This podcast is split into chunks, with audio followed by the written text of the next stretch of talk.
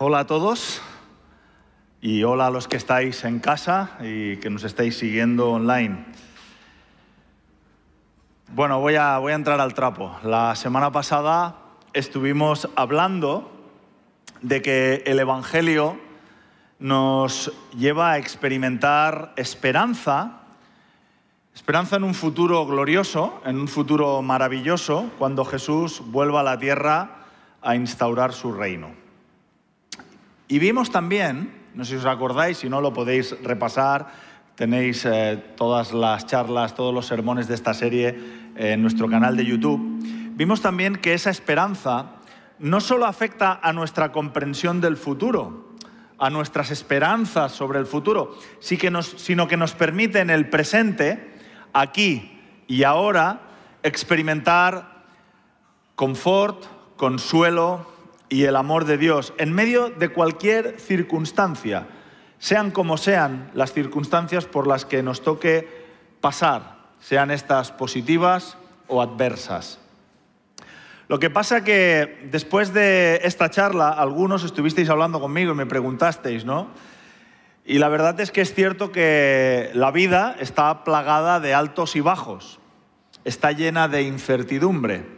Un día estamos disfrutando de momentos preciosos y dulces y al día siguiente estamos experimentando dolor, frustración y problemas. No solo la vida tiene todos estos contrastes y altibajos, sino que además la vida pasa volando. Nadie sabe cuántos días le quedan. Y puede ser que alguno se pregunte, ¿qué garantía tengo de que si soy un seguidor de Jesús, si le he rendido mi vida a Cristo, en el momento en que muera, ¿qué garantía tengo de que seré bienvenido en la gloria de Dios, en el reino de Dios? ¿Cómo puedo tener la certeza de que durante el periplo, mi periplo en esta tierra, entre el punto A y el punto B, voy a definir el punto A como el momento en el que le entregué mi vida a Cristo y el punto B, el momento en que me muera y tenga que estar en el juicio de Dios, delante de Dios, ¿cómo, como decía, cómo puedo tener la certeza? Dado los múltiples obstáculos y variables de esta vida, de que seré capaz de permanecer entre esos dos puntos, firme y fiel a Dios sin tirar la toalla de mi fe. Porque sabes una cosa, José Luis, hay muchas cosas en esta vida que me pueden hacer descarrilar. ¿Qué pasa si al hacerme mayor desarrollo algún tipo de demencia o enfermedad mental? ¿Qué pasa si las adversidades por las que me toca pasar son tan duras que acabo sucumbiendo y tirando emocionalmente la toalla y tirando por la borda mi fe? ¿Qué pasa si cometo un pecado cuyas consecuencias me apartan completamente de Dios porque me daño a mí mismo o daño a otros de forma tan bestia que piense que me resulte imposible cualquier restauración? ¿Cómo puedo estar seguro de que al final podré o conseguiré llegar a la meta? ¿Qué garantías tengo de que cuando muera seré aceptado, seré bienvenido en el reino de Dios? Estas son preguntas que podemos hacernos. Y llevamos ya más de dos meses embarcados en esta serie de sermones que hemos titulado El Evangelio de Dios y en el que estamos explorando la carta del apóstol Pablo a los romanos en el Nuevo Testamento. Y hoy vamos a continuar leyendo en el capítulo 5 que empezamos la semana pasada, si os acordáis, y vamos a estar explorando un texto que nos habla precisamente esto, de que podemos tener, podemos adquirir la absoluta seguridad de que los creyentes, aquellos que hemos entregado nuestra vida a Jesús, seremos bienvenidos, abrazados y aceptados por Dios. Y he titulado este mensaje, este sermón, la garantía del Evangelio. ¿Os parece que oremos un momento y demos espacio también al Espíritu Santo para que nos hable? Padre, en estos momentos te damos gracias por lo que tú has hecho por nosotros y por quién eres. Gracias, Padre, por, por esa bondad inexplicable que nos has mostrado a través de Jesucristo. Oro especialmente por aquellas personas que están en estos momentos pasando circunstancias adversas, difíciles y demoledoras. Oro para que esas personas puedan sentir tu apoyo, tu presencia, tu confort. Te suplico que puedan experimentar la presencia tranquilizadora de tu Espíritu Santo. Y Señor, pienso en estos momentos en aquellas personas que quizá están aquí presentes o que nos están escuchando y que quizá llevan semanas o meses conectando online con nosotros, pero todavía no han podido captar las maravillas que estás intentando mostrarnos a través de tu palabra y a través de Cristo. ¿Podrías empoderarme, Señor, esta mañana para ser un buen comunicador del mensaje del Evangelio? Ven, Espíritu Santo, en medio nuestro. Ven, Espíritu de Dios. Te lo pedimos en el nombre de Cristo. Amén.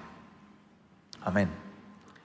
Pues vamos a leer. Eh, si os acordáis, la semana pasada empezamos el capítulo 5 y leímos los cinco primeros versos. Hoy vamos a leer del 5 hasta el 11. Y Romanos capítulo 5, versos del 5 a 11, lo podéis seguir en vuestras Biblias, ahí lo vais a tener también en la pantalla. Y los que estáis en casa también lo vais a tener en la pantalla. ¿De acuerdo? Todos los que estáis en casa lo podéis leer ahí.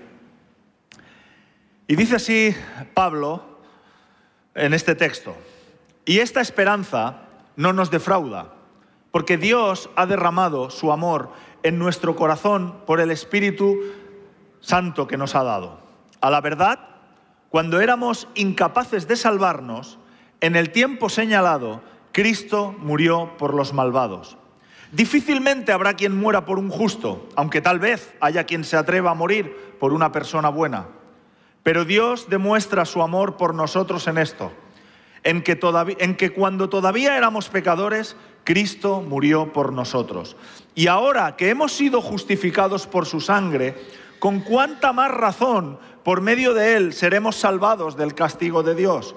Porque si cuando éramos enemigos de Dios fuimos reconciliados con Él mediante la muerte de su Hijo, con cuánta más razón, habiendo sido reconciliados, seremos salvados por su vida. Y no solo esto, sino que también nos regocijamos en Dios por medio de nuestro Señor Jesucristo, pues gracias a Él ya hemos recibido la reconciliación. Estos seis versos sean probablemente la parte que más me impacta de todo el libro de Romanos, de toda la carta de Romanos. Y me atrevería a decir que este sea quizá uno de mis fragmentos favoritos de todo el Nuevo Testamento. Pocas cosas logran traerme más calma, más seguridad, más esperanza que leer este fragmento. Y de hecho, estoy seguro que si repasásemos muchos de los sermones en los que yo he estado compartiendo con vosotros a lo largo de todos estos, estos ocho años, Estoy seguro que de alguna manera alguno de estos versos ha salido en muchos de los sermones, porque como digo, para mí es uno de los textos de todo el Nuevo Testamento que más paz y que más seguridad y que más me impresionan y me emocionan el descubrir y el, entender el amor insondable y profundo de Dios a través de estos versos. En este texto, dos veces, en el verso 5 y en el verso 8, Pablo nos dice que Dios ha derramado y demostrado su amor sobre nosotros. Es por eso que el apóstol Pablo dice que podemos tener la certeza y absoluta seguridad. De hecho, podemos tener la absoluta garantía de que vamos a llegar hasta el final, de que vamos a ser salvos. Y, habla de cuatro elementos, cuatro temas que nos proporciona esa garantía. Y el primero es justo el que acabo de decir tenemos la garantía basada en el amor de Dios. Fíjate el verso 5. Y esta esperanza no nos defrauda porque Dios ha derramado su amor en nuestro corazón por el Espíritu Santo que nos ha dado. Pensemos por un momento en las implicaciones de esta frase que acabo de leer. Supongamos que estás pasando por un momento terrible en tu vida. No sé, te está tocando pasar una crisis devastadora o una adversidad súper dolorosa. Quizá estás pasando por un divorcio o estás peleándote por la custodia o por decidir la pensión de tus hijos. Quizás has perdido tu trabajo o tu negocio se está hundiendo debido a la pandemia. Quizá no sabes cómo vas a pagar las facturas. Quizás estás enfermo, no puedes pagar tu casa, o te, han diagnosticado un cáncer o una enfermedad crónica. Quizá uno de tus hijos está luchando con una adicción y ha transformado el hogar en un infierno. Puede que esté, alguno de vosotros puede sentirse identificado con esto. O quizá algunos de los que estáis aquí o de los que estáis en estos momentos en casa, escuchas todo esto y dices, pues no, la verdad es que mi vida va bien, no tengo ningún problema y todo parece ir viento en popa. Pero tú sabes tan bien como yo, que toda recta en esta vida acaba desembocando en curvas y que aunque ahora todo te vaya bien, nada te puede garantizar que pronto o tarde tengas que experimentar adversidad o situaciones difíciles. Pues bien, ya sea que lo estés pasando o que puedas pensar que en algún momento te tocará, ¿cómo sabes que en medio de esas circunstancias tan duras no desfallecerás, no tirarás la toalla con Dios y no dejarás caer tu fe. ¿Cómo sabes que conseguirás entrar en el reino de Dios? Pues Pablo nos dice en este texto que acabamos de leer que podemos tener esa garantía basado en el amor de Dios. El amor de Dios que se experimenta, es un amor de Dios experimentado. El amor de Dios se experimenta. En toda la Biblia siempre hay un vínculo maravilloso y recurrente, constante, entre la experiencia del Espíritu Santo y la experiencia del amor de Dios. En este texto lo vemos. Dios ha derramado su amor en nuestro corazón por el Espíritu Santo que nos ha sido dado. Lo vemos, por ejemplo, también en la carta a los Gálatas, cuando el, mismo apóstol Pablo en Gálatas capítulo 5, verso 22 dice, el fruto del Espíritu, que es en primer lugar amor y muchas otras cosas más, alegría, paz, paciencia, amabilidad, bondad, fidelidad, humildad y dominio propio. Pero lo primero que, que experimentamos cuando conectamos con el Espíritu Santo es amor. ¿Cuántos de nosotros no, hemos experimentado el hecho de que cuando conectamos con el Espíritu Santo, nos es mucho más fácil amar a otras personas que hasta ese momento se nos hacían bastante difíciles, por ser suave. Porque el amor de Dios es derramado en nuestros corazones al experimentar el Espíritu Santo. Pablo vuelve a entrelazar la experiencia del Espíritu Santo con el amor en otra carta, en la, segunda carta a Timoteo, donde dice segunda de Timoteo 1.7, porque no nos ha dado Dios un espíritu de cobardía, sino de poder, de amor y de dominio propio. ¿Lo ves? En toda la Biblia hay siempre una conexión extraordinaria entre el Espíritu Santo y experimentar amor. Y en el texto de Romanos que acabamos de leer lo vemos con la expresión, el amor de Dios ha sido derramado por medio del Espíritu Santo. Así que la experiencia del amor de Dios no está separada de la experiencia sobrenatural del Espíritu Santo. Cuando Pablo dice que Dios derrama su amor en nuestros corazones, es lo mismo que decir que Dios ha derramado su espíritu en nuestros corazones. La conclusión para Pablo es que cuando pasemos a través de circunstancias difíciles, podemos estar plenamente tranquilos y seguros. ¿Gracias a qué? A que estamos experimentando de manera profunda y sobrenatural el amor de Dios a través de estar conectados con el Espíritu Santo. Y es que hay momentos, yo no sé si a ti te ha pasado esto, que cuando tú estás enfrentando circunstancias difíciles, tu mente puede jugarte una mala pasada y decirte, yo no le importo a Dios. Yo no sé si Dios realmente está interesado en mi vida, porque con todo lo que estoy pasando, con todo lo a través de las circunstancias difíciles que me toca atravesar, no estoy seguro de que a Dios le interese y de que me ame, porque tu mente puede engañarte. Solo si nos enfocamos en nuestras circunstancias podemos caer en el error de que no hay nadie allá arriba a quien le interesamos. ¿Cómo podemos estar firmes sin experimentar tirar la toalla en nuestra fe? Pues cuando somos empujados y afirmados por lo que pasa en nuestro interior y no por lo que pasa en nuestro exterior. Y lo que pasa en nuestro interior es que de manera sobrenatural saboreamos, degustamos, experimentamos la presencia del Espíritu Santo, que nos trae confort y nos trae seguridad.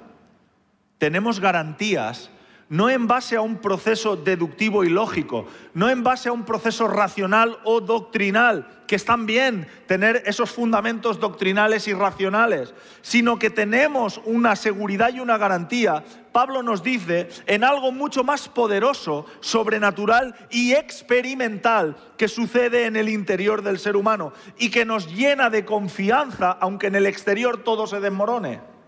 Y eso es experimentar la presencia y el amor de Dios por medio del Espíritu Santo, por la acción del Espíritu Santo. Y a riesgo de ser redundante, eso no puede ser razonado, debe ser experimentado. ¿Y cuántos creyentes, lo decíamos la semana pasada, cimentan su garantía simplemente en un proceso deductivo, lógico, sin haber experimentado en su interior la acción sobrenatural del Espíritu Santo que les dice, eres amado, que les hace sentir que son amados. En toda la Biblia el Espíritu siempre ha sido experimentado, saboreado, percibido, notado, detectado. El Espíritu Santo no es solo una doctrina, el Espíritu Santo es la persona de Dios que nos hace sentir, percibir y disfrutar la presencia de Dios en nuestro interior. Y Pablo es curioso porque nos dice, ¿cómo puedes saber que serás bienvenido al final de tus días en el reino de Dios? La respuesta de Pablo no es porque lo deduzco. La respuesta de Pablo en este verso 5 es porque siento el amor de Dios derramado en mi corazón por medio de la acción del Espíritu Santo. Lo siento, lo experimento, lo saboreo, soy consciente de ello. Y es curioso que el lugar donde la Biblia dice que el Espíritu y el amor de Dios es derramado, no es nuestro cerebro, es el corazón, porque el corazón es el lugar que asignamos metafóricamente a las emociones, a lo que experimentamos y a lo que sentimos. Así que el amor de Dios, en primer lugar, es una garantía, pero ha de ser experimentado. Pablo nos dice que lo tienes que experimentar. Y si tú nunca lo has experimentado, no sabes lo que te estás perdiendo. Pero hay algo todavía más sólido para garantizarnos el amor de Dios y es más sólido todavía que la experiencia, es la demostración de Dios. El amor de Dios nos dice Pablo que ha sido demostrado. Fíjate lo que dice en el verso 8. Pero Dios demuestra su amor por nosotros en esto, en que cuando todavía éramos pecadores, Cristo murió por nosotros. Y en este verso vemos una transición desde el verso 6. Pablo pasa del argumento de la obra del Espíritu Santo en nuestros corazones a la obra de Cristo en la cruz. Pablo pasa de una evidencia subjetiva y experimental, que es completamente válida, pero pasa de esa experiencia completamente subjetiva y experimental a una garantía objetiva y demostrable históricamente. Dios demostró su amor con nosotros en que cuando todavía éramos pecadores, Cristo murió por nosotros. Y si tienes una Biblia en papel, te recomiendo que de alguna manera subrayes o rodees estas dos últimas palabras de este texto, por nosotros. Si tienes una Biblia electrónica, la puedes subrayar también electrónicamente. ¿Cómo podemos saber que con todos nuestros errores, con todas nuestras debilidades, con todos nuestros fracasos y con todas aquellas cosas en las que acabamos metiendo la pata, siendo quienes somos, imperfectos, falibles, ¿cómo podemos saber que conseguiremos ser bienvenidos en el reino de Dios? Pues lo sabemos porque Dios ya nos ha demostrado su amor. Lo sabemos porque Dios, sabiendo quiénes éramos, Dios no estaba con los ojos cerrados. No era en plan, el amor es ciego y no sé cómo sois, igualmente os amo. No, no, Dios era plenamente consciente de cómo éramos nosotros y sabiendo cómo éramos y cómo somos, envió a Cristo a morir por nosotros. Y sabes, tú puedes engañar a la gente a tu alrededor. Puedes ser un maestro del engaño y del disimulo. Pero a Dios no se le puede engañar. La gente a tu alrededor puede creer que eres más santo de lo que en realidad eres. Puede pensar de que eres más bondadoso, más tierno, más generoso, más sabio de lo que en realidad eres. No solo puedes engañar a la gente, es que puedes incluso engañarte a ti mismo y creerte tus mentiras. ¿Cuántos de nosotros vamos por la vida con un alto concepto de nosotros mismos? Soy un tipo increíble, soy un crack. ¿Qué haría esta familia sin mí? ¿Qué haría esta empresa sin mí? ¿Qué haría esta iglesia sin mí? Puedes mentirte a ti mismo y a los demás, pero no puedes engañar a Dios. Dios sabe quién eres. Y Dios, esta es la garantía, Dios sabiendo todo completamente sobre ti, aún así, en un increíble acto de expiación y sustitución, se sacrificó muriendo por ti. Esa es la garantía, ese es el amor de Dios, no solo que experimentamos en el presente, sino que ha sido demostrado en el pasado. Y esto nos lleva a otro punto. Tenemos una segunda garantía precisamente por lo que acabo de decir, a pesar de quienes somos nosotros. ¿Qué es lo que sabe Dios acerca de nosotros? Yo acabo de decir que Dios sabe todo acerca de nosotros. Pues fíjate en los cuatro descriptores, los cuatro términos que Pablo usa en este texto para describirnos a nosotros. Verso 6. A la verdad, cuando éramos incapaces, en otras versiones dice impotentes, de salvarnos, en el tiempo señalado Cristo murió por los malvados. Incapaces o impotentes, malvados, en otras versiones dice impíos. Verso 8. Pero Dios demuestra su amor por nosotros en esto, en que cuando todavía éramos pecadores, Cristo murió por nosotros. Impotentes o incapaces, malvados, pecadores. Y el último verso, en el 10, dice, porque si cuando éramos enemigos de Dios, fuimos reconciliados con Él mediante la muerte de su Hijo, cuánta más razón, habiendo sido reconciliados, seremos salvados por su vida. Incapaces, malvados, pecadores y enemigos de Dios. Escucha bien quiénes somos. Esto éramos. Pablo dice esto de nosotros. Y aún así, Dios envió a su Hijo a salvarnos y reconciliarnos con Él. Déjame hacer una pequeña digresión. ¿Eres consciente, soy consciente, somos conscientes de que el Evangelio no fue diseñado para aumentar nuestra autoestima? El Evangelio no nos dice que somos alucinantes y maravillosos y lo que pasa es que no nos hemos dado cuenta, como muchas filosofías o, o pseudofilosofías de coaching y de, y de autoayuda. El Evangelio no dice eso. El mensaje del Evangelio no fue diseñado para decirnos que somos maravillosos. El, mensaje del Evangelio fue diseñado para salvarnos y para anunciar y traer gloria a Dios. Para eso fue diseñado el Evangelio. Para que al final toda lengua confiese que Jesús es el Señor y toda rodilla se doble delante de la gloria de Dios. Para eso fue el mensaje del Evangelio. Pero pensaba que una gran parte de nuestra autoestima se fundamenta siempre en lo que piensan los demás de nosotros. Nos sentimos mejor, ¿verdad?, cuando otros piensan bien de nosotros. ¿No es así? No creo que haya nadie que vaya por la vida diciendo, no, yo quiero que piensen todos mal, eso me hace sentir mejor. No, la mayor, todos queremos que los demás tengan un alto concepto de nosotros mismos. Ah, porque recibimos subidones de autoestima cuando recibimos cumplidos. Es así he sacado sobresalientes o me han dado una promoción en el trabajo, mi jefe me felicita, mis amigos piensan que soy un crack y me envidian, soy uno de los populares en el instituto. Pues cuando eso pasa es cuando nos sentimos bien con nosotros mismos. Sin embargo, este es un fundamento completamente inestable e inseguro sobre lo que cimentar mi confianza y mi seguridad en la vida. ¿Sabes por qué? Porque estos cimientos se desmoronan cuando cambian las valoraciones de la gente a nuestro alrededor o cuando nos vemos en circunstancias donde hay otras personas que son mejores que nosotros y entonces todas las alabanzas van para ellos. Y lamentablemente empezamos a pensar que tal o cual persona tiene una casa más grande que la mía, con un jardín o con una piscina, o un coche mucho más caro, o tal persona ha conseguido un ascenso y mejora de salario y yo no, o los hijos, por ejemplo, de otra familia del Rusk son increíbles, son guapísimos, son brillantes, sacan unas notazas, aman a Dios y los comparas con tus hijos y dices, bueno, vamos a dejarlo ahí, ¿no? O otros tienen pareja y tú no, o otros tienen hijos y tú no, o otros tienen mejores trabajos y mejores salarios. Y si fundamentamos nuestra confianza, nuestra seguridad en la aprobación de otros en lo que otros piensen de nosotros, es un cimiento inestable. Por eso el Evangelio nos da una garantía, un cimiento más seguro para conducirnos en esta vida, pero no lo hace potenciando nuestra autoestima, sino levantando a Dios. El Evangelio de Dios que Pablo predica en la carta a los romanos comunica dos verdades fundamentales.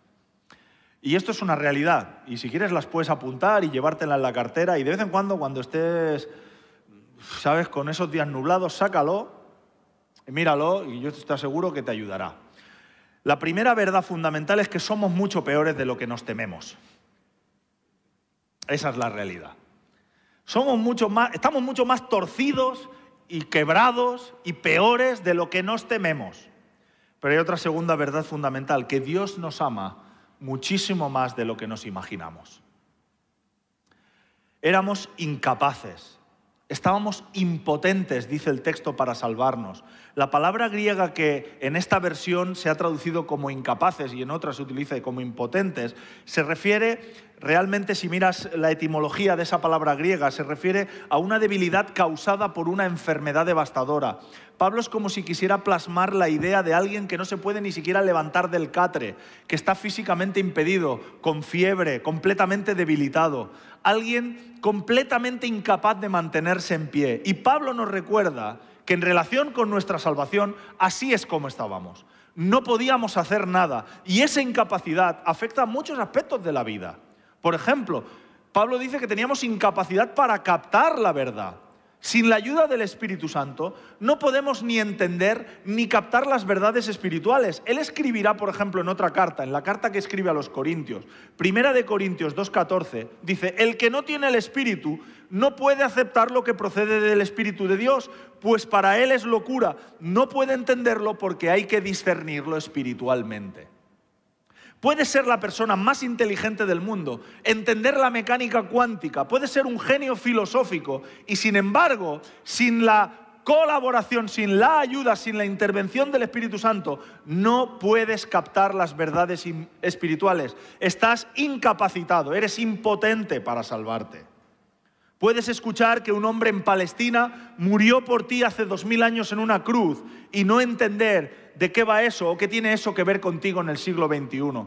Puedes no entender ni estar de acuerdo con lo que dice la Biblia de que eres un pecador y que necesitas un Salvador que te ayude. ¿Por qué? Porque sin la acción del Espíritu Santo somos incapaces y somos incapaces también de obedecer a Dios y de vivir sin, según sus preceptos sin la ayuda de Dios. Somos incapaces, somos malvados. El verso 6 dice que éramos incapaces de salvarlos y malvados. En otras versiones dice impíos. Impío es lo contrario de pío.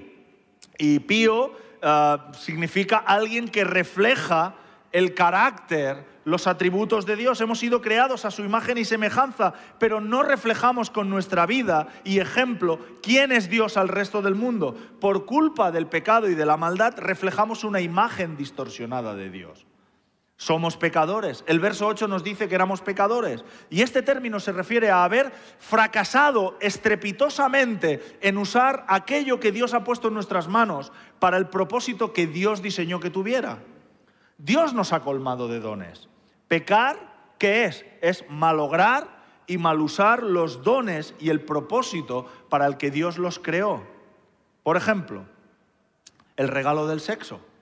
Lo malogramos dándole un uso fuera del contexto y propósito para el que Dios lo usó. Dios también quiere que usemos el poder y la influencia para potenciar y ayudar a otros, especialmente a los más débiles. Y sin embargo, usamos el poder y la influencia para aplastar y dominar a otros. ¿Por qué somos tan crueles, tan cobardes, tan egoístas? Porque somos pecadores. Y en último lugar dice que éramos enemigos de Dios. El verso 10 nos cualifica con este término. ¿Qué significa? Que nos rebelamos contra la autoridad y la ley de Dios. Y tú puedes decir, muy bien, José Luis, todo eso éramos nosotros. Pero me pregunto, ¿cómo es posible encontrar algo de garantía en base a las cualidades que el apóstol Pablo dice que nos son imputadas? Pues precisamente en el siguiente razonamiento. Si la salvación hubiera dependido en lo más mínima medida de nosotros, eso sería un inseguro. Sería como un castillo de naipes que tiembla y se deshace con el más mínimo soplido. Pero lo que nos está diciendo Pablo es que la salvación depende de Dios. Y la garantía proviene de Dios, que sabiendo cómo éramos, en su increíble misericordia, decidió morir por nosotros y rescatarnos. La tercera garantía precisamente nos lleva a este punto. La tercera garantía está cimentada en lo que hizo Cristo. Cuando éramos incapaces de salvarnos, en el tiempo señalado, Cristo murió por los malvados. Me encanta esta frase, en el tiempo señalado. Y en el verso 8 vuelve a repetir algo similar. Dice, cuando todavía, cuando en aquel momento en que éramos todavía pecadores, Cristo murió por nosotros.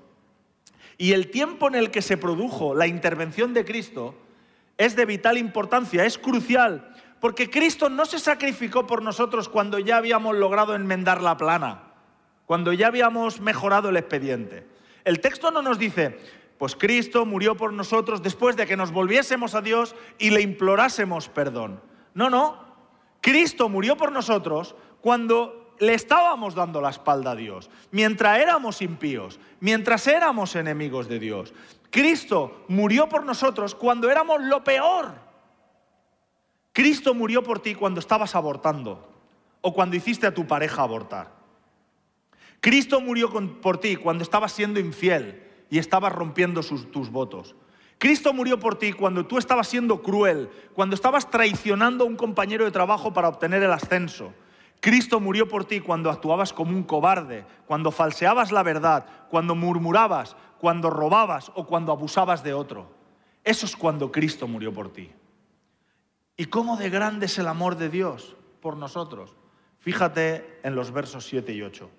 Difícilmente, dice el apóstol Pablo, dice que habrá alguien que muera por un justo, aunque tal vez, él dice, tal vez se me escapa, y haya alguien que se atreva a morir por una persona buena. Pero Dios demuestra su amor con nosotros, para nosotros en esto, en que cuando todavía éramos pecadores, Cristo murió por nosotros. John Stott, en un maravilloso comentario sobre este texto, dice lo siguiente, el valor de un regalo de amor se evalúa tanto por el coste para el que lo da como el grado en el que se considera que el receptor lo merece. Un joven enamorado, por ejemplo, le dará a su amada regalos caros, a menudo incluso más allá de lo que puede permitirse, como símbolo de su amor, porque considera que ella se lo merece y mucho más. Jacob, por ejemplo, sirvió 14 años por Raquel por amor a ella, pero Dios, al dar a su hijo, se entregó a sí mismo a morir por sus enemigos. Lo dio todo por aquellos que no merecían nada de él y esta es la prueba del amor de Dios por nosotros. El sacrificio de Cristo es la garantía de que habiendo rendido nuestras vidas a Cristo, seremos recibidos por Él en su reino. Estos tres elementos, el amor de Dios, el conocimiento de quiénes éramos cuando Dios decidió salvarnos y el sacrificio de Cristo son tres garantías que nos llevan a pensar en esta última garantía como conclusión. Y quiero acabar con esta garantía. Y esta es la cuarta garantía que vemos en este texto. ¿Cómo sé que llegaré hasta el final? Pues tienes la garantía basadas en las declaraciones de Dios. Fíjate los versos 9 al 11. Y ahora que hemos sido justificados por su sangre, con cuánta más razón por medio de él seremos salvados del castigo de Dios. Porque si cuando éramos enemigos de Dios fuimos reconciliados con Él mediante la muerte de su Hijo, con cuánta más razón, habiendo sido reconciliados, seremos salvados por su vida. Y no solo esto, sino que también nos regocijamos en Dios por nuestro Señor Jesucristo, pues gracias a Él ya hemos recibido la reconciliación. Estas palabras de Pablo nos revelan que la persona que verdaderamente ha rendido su vida a Cristo es salvada para toda la eternidad. Los teólogos llaman a esto el concepto de la seguridad de la eternidad.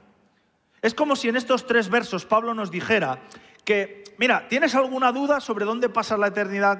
¿Dónde vas a pasar la eternidad? Ven, reflexiona conmigo. Quiero mostrarte tres contrastes. Quiero eh, revelarte tres contrastes que van a proporcionarte seguridad.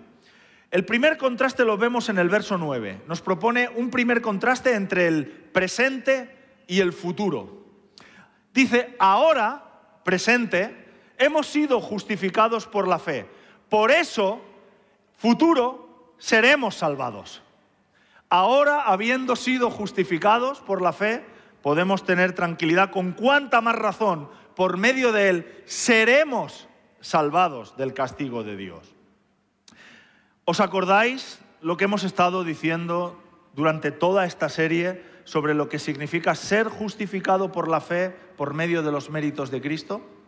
Ser justificado, ¿os acordáis? Significaba como pasar la ITV, ser homologado, ser aprobado por Dios, no solo en el futuro, sino aquí y ahora, siendo quien eres, con todas las manchas en tu alma, con todos tus errores, con todos tus rincones oscuros donde hay telarañas y donde todavía no se ha pasado la mopa, con todos los desechos que cargas, aquí y ahora eres aceptado y aprobado por Dios.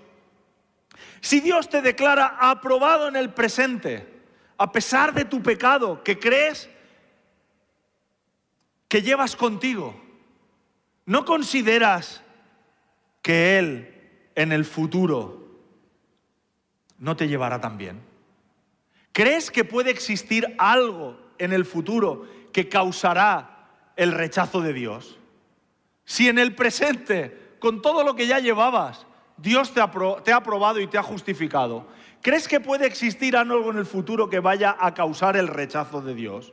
Si tu pecado no impidió que Dios te salvase en el pasado, ¿qué impedirá que Dios te mantenga aprobado en el futuro? ¿Entiendes las buenas noticias del Evangelio?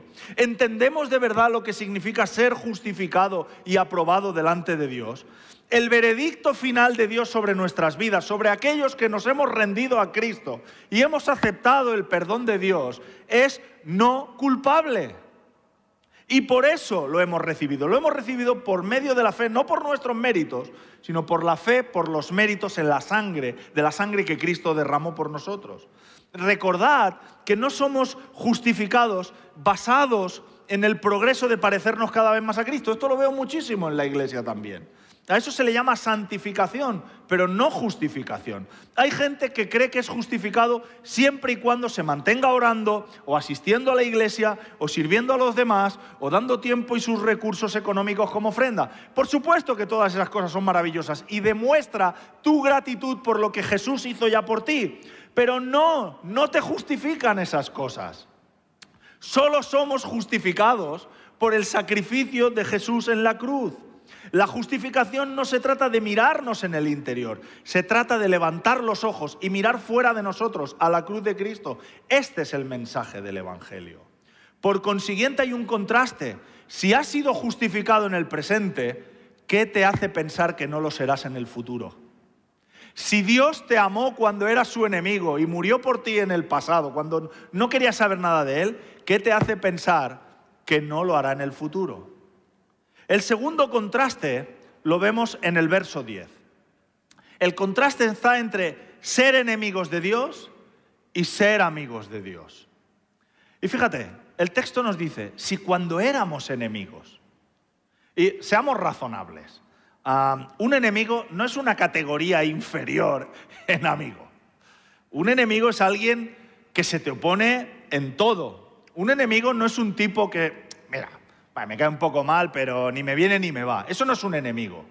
Un enemigo es un tipo o una persona que se te opone en todo, que rechaza todo lo que tú eres, que no lo soportas y que piensas que es tu adversario. Eso es un enemigo. Pues bien, este contraste nos dice que si cuando éramos enemigos de Dios, en plan, escupiéndole a la cara, dándole la espalda y aborreciendo sus planes, Dios hizo todo lo posible. Se entregó a sí mismo por restaurar la relación con nosotros. Ahora que ya no eres su enemigo, sino que eres más que su amigo. Porque Dios te dice que eres su hijo, su hija, formas parte de la familia de Dios. ¿No crees que Él te salvará? ¿No crees que te hará llegar al reino? Ese es el segundo contraste. Y si todavía no lo pillas, Aún Pablo habla de un tercer contraste en el verso 10, entre la muerte de Cristo y la vida de Cristo. Piensa un momento conmigo.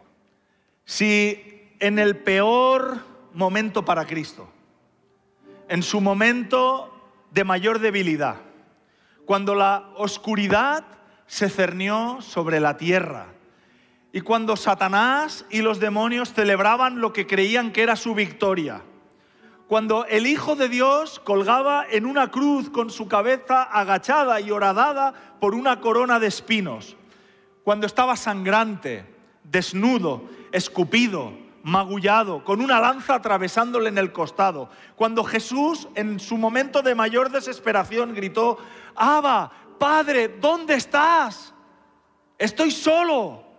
Si en ese momento de angustia y terrible debilidad de Cristo, Él pudo salvarte y te salvó, ¿cuánto más podrá hacer ahora que está gloriosamente vivo, habiendo ascendido al cielo, habiendo sido declarado Señor de todo por toda la eternidad? ¿Entiendes, amigo? que si Dios pudo salvarte cuando sus manos estaban clavadas en una cruz, ahora que tiene todo el dominio, todo el poder, toda la autoridad, podrá mantenerte a salvo. Él es el Señor y el Salvador de todo. ¿Por qué no nos ponemos de pie? Esta es la máxima garantía. Adoramos a un Dios que vive, que vive para siempre, que venció la muerte y que nos llevará seguro a su reino. Así que no tienes que tener miedo. No importa las circunstancias por las que tú estés pasando. No importa si son adversas en estos momentos. Mira, la vida va y viene sube y baja, es como una montaña rusa. Hoy estás mal, mañana estás bien, hoy estás bien, mañana estás pasando por una calamidad. ¿Y qué? Tenemos la garantía, el Evangelio de Dios nos da la garantía de que llegaremos a la meta. Tú llegarás a la meta. Y lo que me gustaría hacer ahora es que podemos, podamos adorar a Dios. Podemos cantar esta canción que hemos cantado antes, de que habla precisamente de esto. Yo me postro a tus pies, yo sé que ah, tú lo diste todo en la cruz, nada me separará de ti. Y, y si alguno de vosotros, si algunos de los que estáis presentes, o los que estáis en casa, si algunos sentís que yo estoy sufriendo, tengo dudas, tengo inseguridad, ¿por qué no oramos por ti? Mientras estamos cantando esta canción, el equipo de oración e intercesión estará allí eh, detrás y tú puedes decir, podéis orar por mí para que pueda experimentar la presencia del Espíritu Santo y pueda sentir el amor de Dios. Y si tú estás en casa y te sientes de esta manera, quizá eres uno de los que está sufriendo en estos momentos, una persona que está sufriendo y dices, yo necesito eh, sentir la presencia de Dios, sentir la garantía de Dios en mi vida. ¿Por qué no levantas la mano ahí en el chat? Y alguien de nuestro equipo va a estar orando por ti. Y mientras todos cantamos esta canción, y si alguno de los presentes tú te sientes debilitado en tu fe, no hay vergüenza, no pasa nada. Todos vivimos momentos de mayor fe y de mayor debilidad. ¿Por qué no vienes allí detrás y vamos a estar orando por ti? Mientras el resto cantamos esta canción y le adoramos. Decimos, gracias Señor. Gracias por estas garantías extraordinarias. No hay nada que nos pueda separar de tu amor. Podemos estar confiados y seguros de que tú nos harás llegar hasta el final. ¿Os parece? Pues cantamos.